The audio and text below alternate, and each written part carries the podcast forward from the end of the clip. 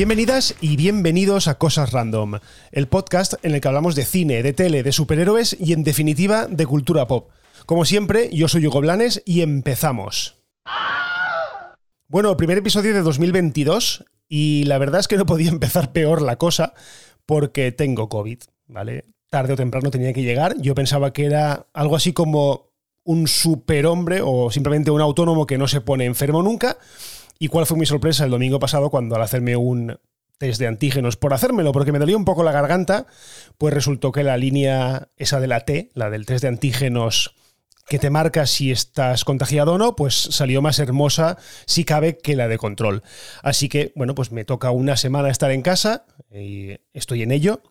Llevo fatal eso de no poder salir. Me encuentro bien, no. La verdad es que es como un resfriado fuerte, o sea, tengo mucha, mucha congestión, tengo tos, tengo estornudos. No sería de extrañar que estornudara o que tosiera durante el episodio este, pero poco más allá. O sea, la verdad es que gracias a estar vacunado, pues yo creo que esto lo estoy llevando de la mejor manera posible.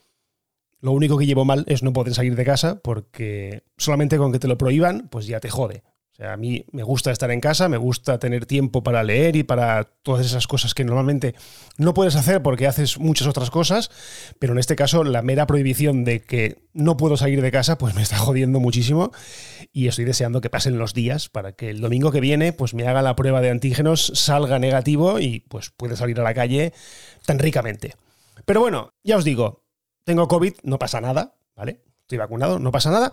Así que vamos a, ver unas cuantas noticias de, bueno, cosas que han pasado esta semana. La verdad es que llevaba un tiempo pensando a ver cuándo empezaría a grabar, se me ha hecho un poco de bola. Y bueno, lo que ha pasado hoy eh, merece un episodio entero, pero bueno, no da para tanto.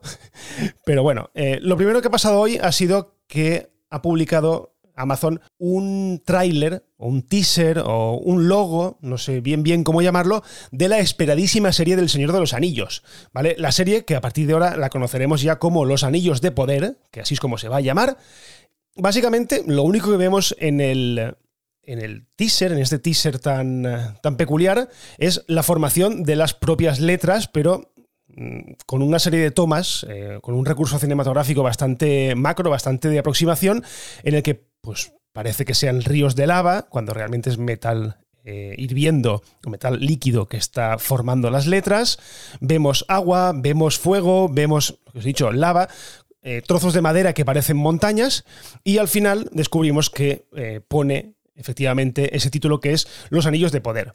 Bueno, aparte de esto, Amazon ha hecho pública más o menos ya no dónde se va a situar la, acción, sino qué cosas podemos esperar de la serie, ¿vale? Actualmente sabemos ya más o menos el reparto, sabemos que los dos o tres primeros episodios van a estar rodados por Juan Antonio Bayona, bueno, van a estar rodados, no, ya están rodados por Juan Antonio, por Juan Antonio Bayona, perdón, por el español, director entre otras de Jurassic Park Fallen Kingdom, esa película que me gusta a mí tantísimo, pero bueno. Eh, bueno, a lo que íbamos han dicho que eh, la serie recorrerá la acontecimientos importantes de la segunda edad de los hombres. ¿vale? Esto es, digamos, un periodo de tiempo de 3.500 años, o sea, casi nada. Pero bueno, entre ellos podremos ver cosas como, por ejemplo, la caída de Númenor, algo que se eh, menciona muchísimo, sobre todo en los escritos, en las novelas del Señor de los Anillos. También veremos la creación de los anillos y la llegada al poder de Sauron. Es decir, bueno, al revés, porque Sauron crea los anillos para dárselos a todas las razas. Lo que pasa es que él se inventa el anillo único, que los controla a todos, los engaña a todos y desata la última o la guerra del anillo, que es aquello que vemos un poquito en el prólogo de la trilogía, aquello que con la voz de Galadriel, de Kate Blanchett, nos explican que la última alianza entre hombres y elfos pues eh, propició la victoria de estos sobre el Señor Oscuro, sobre Sauron, quitándole el anillo. Bueno, pues veremos todo esto, veremos el ascenso de Sauron, veremos por fin quién era Sauron, eh, bueno, quienes eh, hemos leído un poco sobre el tema sabemos que era un elfo oscuro, un elfo que se fue a las artes oscuras, pero bueno, está muy guay ver un poco el ascenso de ese, de ese personaje tan enigmático y al mismo tiempo tan fascinante como es, como es Sauron. Bueno, poco más allá sabemos de ello. Yo os voy a dejar el tráiler en las notas del episodio y también os voy a dejar una cosa súper, súper curiosa, que es el cómo se ha hecho ese tráiler, porque cuando yo lo he visto la primera vez, la verdad es que me ha parecido CGI, me ha parecido hecho por ordenador, pero nada más lejos. O sea, al rato, Prime Video o Amazon ha publicado un vídeo en el que mostraban el cómo se había hecho esa, esa presentación, esa presentación del logo y está muy guay. Está muy guay porque son todo efectos prácticos, que decir, están realmente ahí con una forja fundiendo metal, están echando el metal sobre la madera, eh, hay una cámara que está toda loca, ella grabando cosas de aquí para allá, tiran un cubo de agua o, una, o un tanque de agua sobre todo el, digamos, todo el logo para enfriarlo. O sea, es muy, muy chulo ver cómo realmente han hecho han hecho este, este logo. Así que nada, os dejo las dos cosas en, el, en las notas del episodio. Y seguimos con la presentación de un tráiler, en este caso con el tráiler de Caballero Luna, o de Moon Knight, como queréis llamarlo, que será la próxima serie exclusiva de Disney Plus perteneciente al MCU, al UCM, al universo cinematográfico de Marvel. Será la siguiente serie tras eh, lo que pasó en, en, Hawkeye.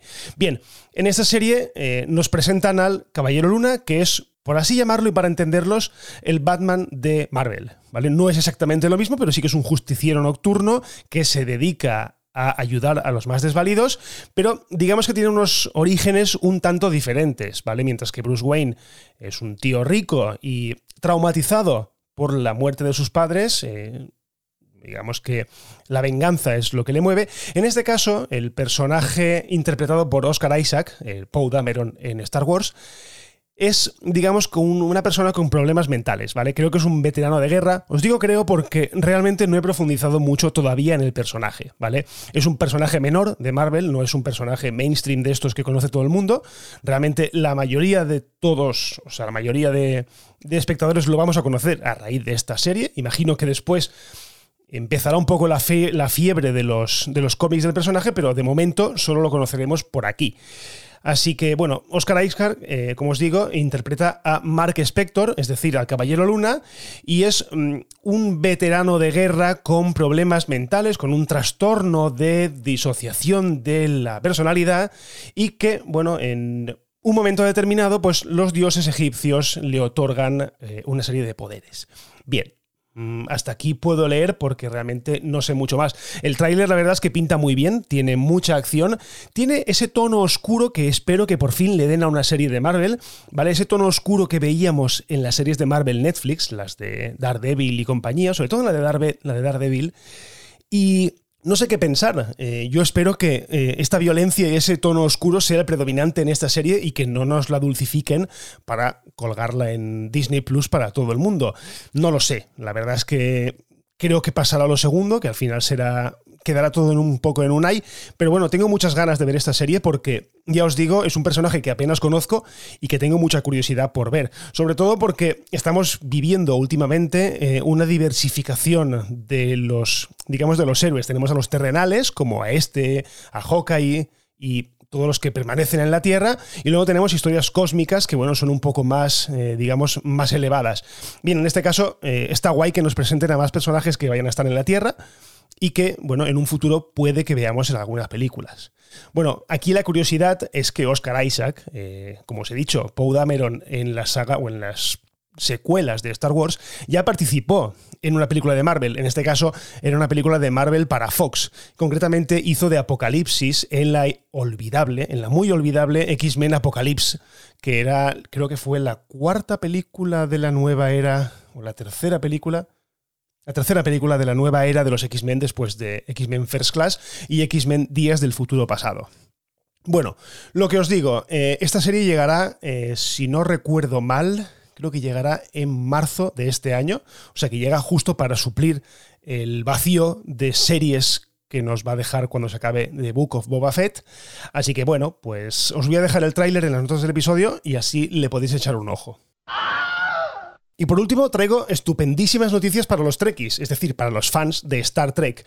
Y es que la plataforma estadounidense Paramount Plus, la antigua CBS All Access, ha renovado, por ejemplo, Star Trek Discovery por una quinta temporada. Así que tendremos las aventuras de Michael Barnum, o Michael Burnham, o como se llame realmente. Eh, tendremos aventuras para rato. Ojo, no sé si últimamente os habéis dado cuenta, pero esa serie ha desaparecido de Netflix, ¿vale? Antaño, el año pasado, hace dos años, Star Trek Discovery se vendía, o Netflix se vendía como una serie original de Netflix. Es mentira, esa serie no era de Netflix, lo que pasa es que tenía la distribución en exclusiva eh, mundial, fuera de Estados Unidos, donde no existía la plataforma CBS All Access, o en este caso Paramount Plus, pues la tenía eh, Netflix. A principios de este año, con, coincidiendo con el estreno de la cuarta temporada, lo que hizo Paramount Plus fue retirar automáticamente toda la serie de Netflix y pasarla a su plataforma de Paramount Plus. Por lo tanto, aquí en España, pues no la hemos podido ver en ninguna plataforma. Sí que es cierto que se puede ver o se ha podido ver en una plataforma gratuita que se llama Pluto, yo la tengo, lo que pasa es que eh, está sujeta a emisión regular y en castellano, o sea que mm, a mí no me gusta porque yo esa serie la he visto en inglés y me gusta en inglés, así que me tocará o bien esperarme a que España, eh, Paramount Plus en este caso, desembarque en España, o pues bajármela por otros medios que la verdad es que ya tenía prácticamente olvidados. Bueno, aparte de esta, aparte de haber renovado por una quinta temporada la estupenda Star Trek Discovery, también ha renovado Star Trek Strange New Worlds, que es un spin-off que sale directamente de esta serie última, de Star Trek Discovery, que además todavía no se ha estrenado, o sea, se estrena el 5 de mayo y ya se ha asegurado una segunda temporada. También han renovado la serie de animación así un poco de pitorreo, un poco de, parodia, que se llama Star Trek Lower Decks, por una cuarta temporada. Y también se ha mm, confirmado una pequeña mala noticia, y es que la segunda temporada de Star Trek Picard, la centrada en el capitán Jean-Luc Picard, se retrasa hasta el mes de marzo. ¿Vale? Realmente mm, tenía que haber llegado en febrero, pero mm, se retrasa un mes. Imagino que porque todavía están en faenas de postproducción, teniendo en cuenta que la serie se detuvo durante unas semanas por los casos de coronavirus. Bien, la verdad es que son buenas noticias para los Trekkies. Considero que el, universo de Star Trek está en muy buena forma y ya ahí podemos entrar en polémicas de si está en mejor forma que el universo de Star Wars. No lo sé. Actualmente, a mí lo que están haciendo de Star Wars en la tele me está gustando, en la tele, en plataformas me está gustando, el de Book of Fett me está gustando un poco menos, un poco bastante menos, pero bueno. En cambio, todo lo que están haciendo de Star Trek me gusta mucho, tiene unos niveles de calidad bestiales, algo que no era muy habitual en las series de, Star Trek, sobre todo las antiguas, pero bueno, era lo que, había lo que había. Y la verdad es que me alegra muchísimo que sigan con todo esto, que vean que Star Trek a día de hoy está en la televisión, está en el streaming, que está en las historias largas, no en una película de dos horas, sino en las historias de seis, ocho capítulos, que es lo que dura cada una de las temporadas de, de estas series. Así que bueno, larga vida y prosperidad a las series de los Trekkies. Bueno, y hasta aquí este primer episodio de 2022 de Cosas Random. Muchísimas gracias por escuchar, perdonad si he tardado un poquito de tiempo en volver, pero es que necesitaba recuperar fuerzas, sobre todo después de aquel ciclo de Spider-Man que hicimos Eduardo y yo y que la verdad es que me consumió bastante. Si os gusta este podcast, lo de siempre, os lo digo un montón de veces, pero no, no, no pasa nada si os lo repito. Suscribíos, compartid el podcast, hablad de él, lo que queráis para que mucha más gente eh, llegue a nosotros y así pues cuantos más seamos, pues más reiremos. Si os queréis poner en contacto conmigo, como siempre, estoy en Twitter en arroba goblanes y en arroba las cosas random. Y por lo demás, lo dejamos aquí y nos escuchamos en el próximo episodio de Cosas Random. Un abrazo y adiós.